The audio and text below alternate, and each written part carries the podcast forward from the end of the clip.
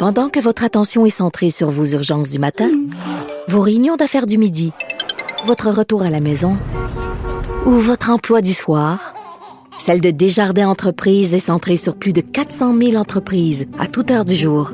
Grâce à notre connaissance des secteurs d'activité et à notre accompagnement spécialisé, nous aidons les entrepreneurs à relever chaque défi pour qu'ils puissent rester centrés sur ce qui compte, le développement de leur entreprise. Le, commentaire de Olivier Primo, un entrepreneur pas comme les autres. Salut Olivier Primo, es-tu fébrile? Je suis fébrile, j'arrive au golf. Écoute, on être plus fébrile. Non, moi, il y a quelque chose que je comprends pas. Je- le gars, il, gros- il roule en gros char, euh, fait de l'argent, il organise des événements, il est tout le temps sur le terrain de golf. Qu'est-ce que j'ai manqué, moi, dans la vie? Ben là, le beach club dans les cinq dernières années. Fait que là, j'ai eu une année, ça avait un été sabbatique, c'est pour ça que je, je me permets de jouer au golf, mais ça fait cinq étés que je vis pas l'été. J'en Mhm. parlais avec mon père hier, il dit ça fait du bien, on te voit. C'est pas juste au beach club. Fait que euh, quand on a acheté le beach club, on pensait que c'était deux, deux fins de semaine, euh, deux, deux jours par semaine.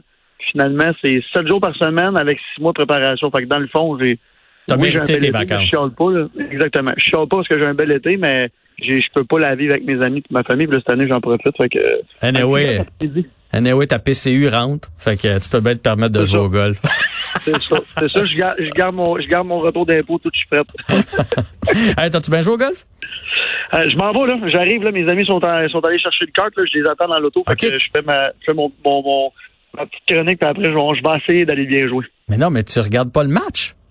Non, j'ai pas le temps après-midi. Mais oui, j'ai le temps, mais je, je l'écoute. J'étais un peu déçu, à, à vrai dire. On le savait. Mais Ben, voyons, toi, tu regardes pas le match, euh, peut-être le dernier match des Penguins de Pittsburgh cet après-midi à 4 heures.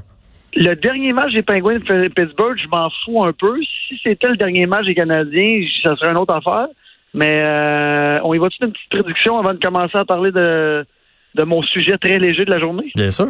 Vas-y. J'y vais encore pour un 3-2 Canadien but des heures. OK, mais là, c'est- 3-2 Euh, Canadiens, but désert, ça marche pas ton affaire. Je sais pas pourquoi que les Pingouins lèveraient leur goaler à 2-2. Hey, on voit que tu connais pas ça ben ben. J'ai mon 72 là, qui s'en vient dans la tête. Là. Je j'étais concentré. Non, un 3-2 Canadien et Drouin va encore marquer aujourd'hui. Je le sens. Bon, là, là, ça me mélange parce que, à date, toutes tes prédictions se sont avérées fausses. fait que là, j'ai envie de prendre pour les Pingouins parce que, mais je pense que le Canadien va gagner.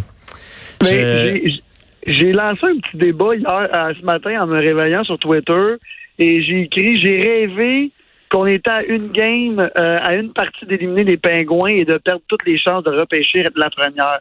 Et là, dans les commentaires, je m'attendais à me faire détruire et c'est vraiment partagé. Encore une fois, le monde, ils ne savent pas. Là. On veut-tu gagner? On veut-tu perdre? Euh, on veut-tu avoir au moins une chance? Puis dans le fond, si on, perd on n'a pas la première, on n'est pas plus avancé. Parce que oui, c'est une, belle cuvée, mais la il y en a un à toutes les dix ans. là. Fait que Je suis tellement indécis en ce moment, puis je pense que tout le monde est comme ça. Là.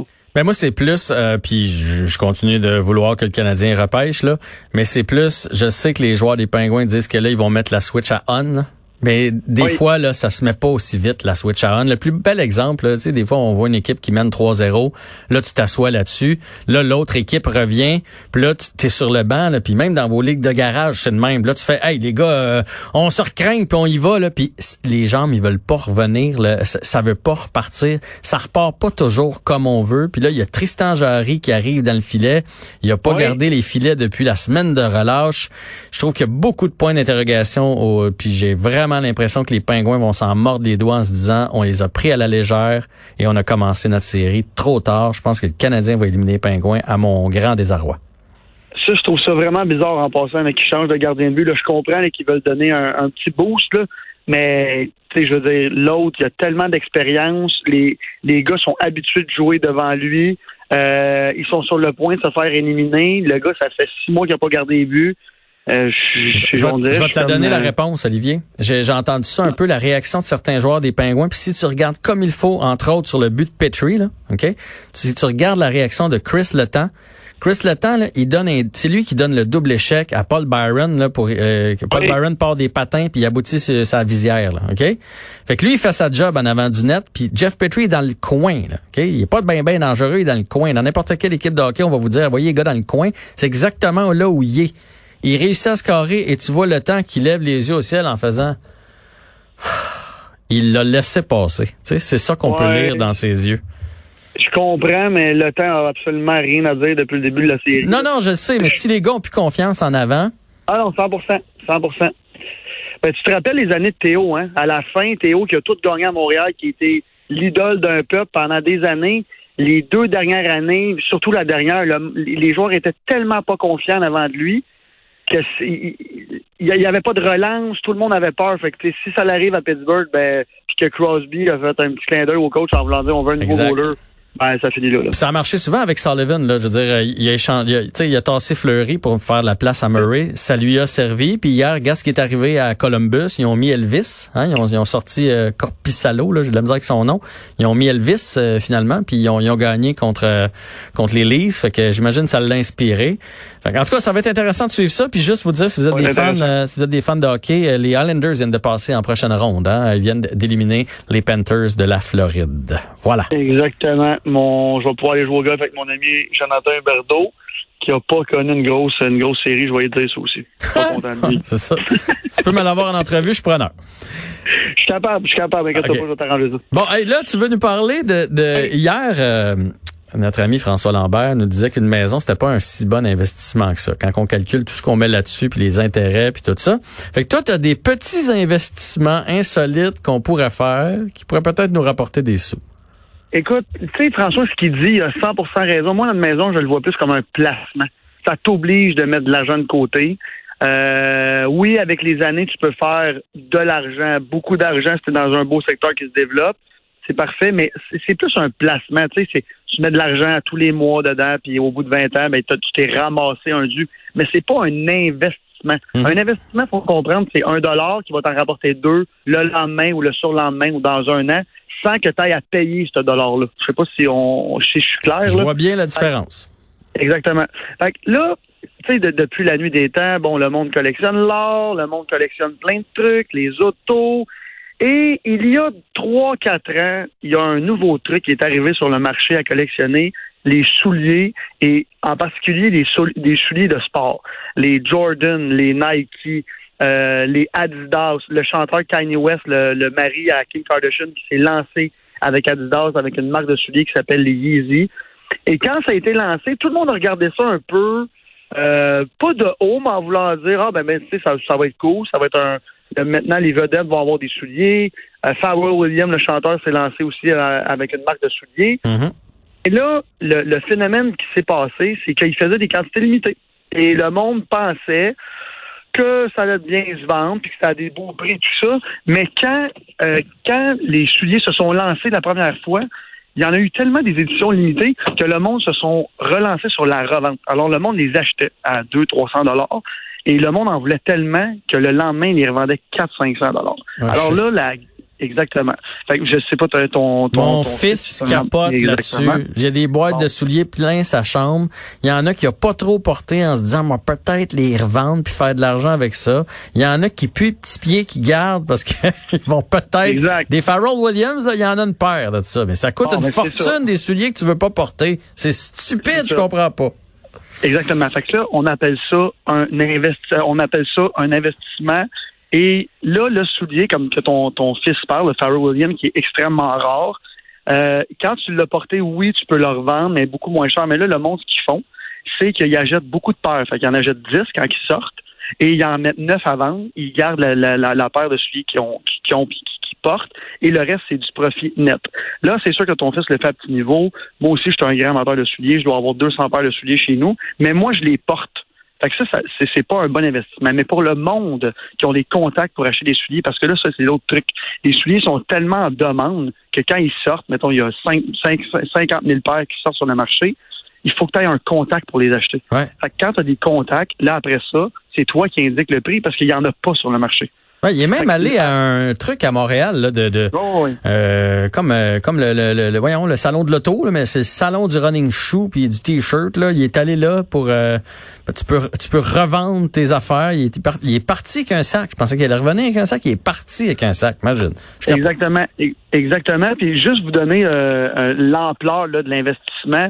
Euh, moi, j'ai des amis qui ont acheté pour 2 300 000 dollars de souliers l'année passée, qui ont jamais payé. Et leurs souliers en ce moment ont du rendement de, 30, de 35 à 40 c'est un investissement et c'est un placement gigantesque. Il n'y a pas personne en ce moment qui peut dire que sa banque lui place un placement à 35 C'est un peu jouer à la bourse en voulant dire qu'il faut que tu connaisses vraiment ça. Mais maintenant, tu peux tellement bien t'informer sur Internet que c'est facile. Et il y a des nouveaux souliers qui sortent à tous, tous les jours. Et ça fait drôle à dire. Mais là, moi, je suis en train de penser de diversifier mon portefeuille et vraiment d'investir dans les souliers, les mettre sur une tablette, puis un an, six mois, ou peu importe quand ça va sortir, euh, quand ça va se revendre, le prix va avoir augmenté.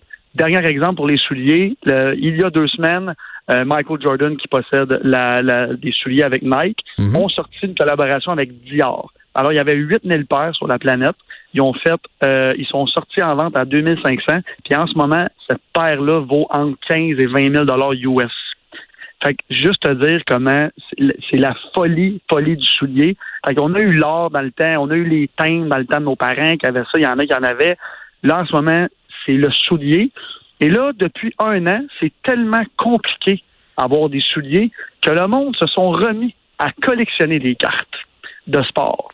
Et là, en ce moment, depuis 6 à 8 mois, la carte sportive, que ce soit basketball, hockey, tout, tout ce qu'on avait dans les années 80-90, c'est revenu au top, top, top. Et pourquoi? Euh, l'acteur Mark Wahlberg, que tout le monde connaît un peu, euh, a commencé à parler de ça à ses 25 millions d'abonnés, qui se relançaient dans la carte et que s'il y avait un million à investir, il aimerait mieux investir dans les cartes de basketball, parce qu'en ce moment, pour les jeunes, le basketball, il n'y a rien de plus gros, mm-hmm. et qui a acheté une maison.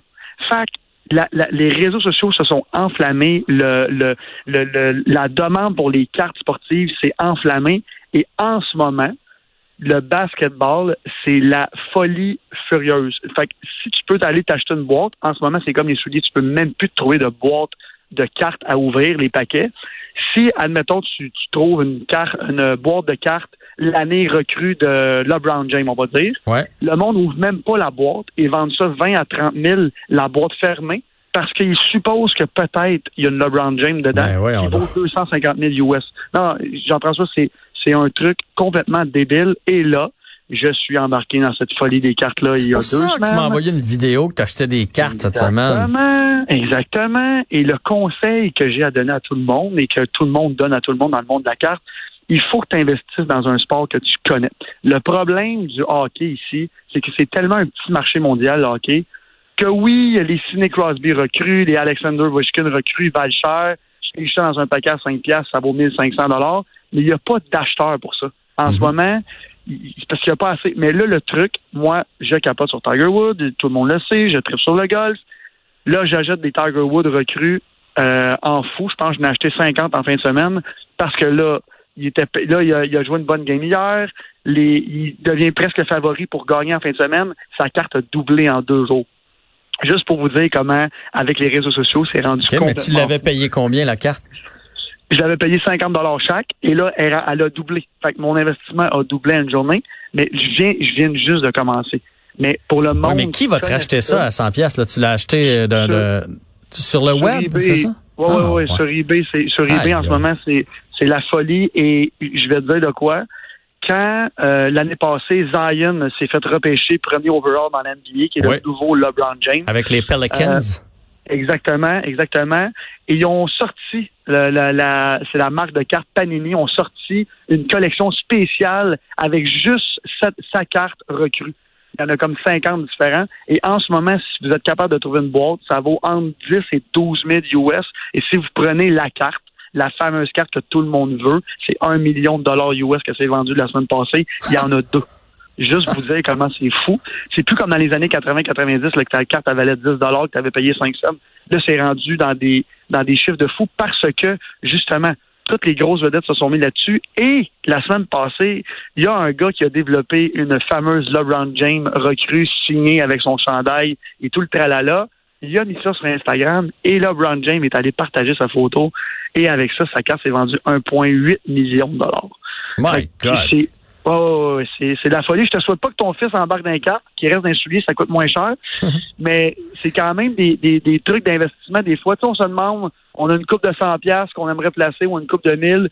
Des fois, des, des trucs alternatifs quand on est bien renseigné comme ça, c'est le fun, c'est amusant, puis ça fait vraiment différent que d'appeler ton banquier puis de dire bon, j'ai tué un rendement la semaine passée, euh, où est-ce que je pourrais investir, peu importe.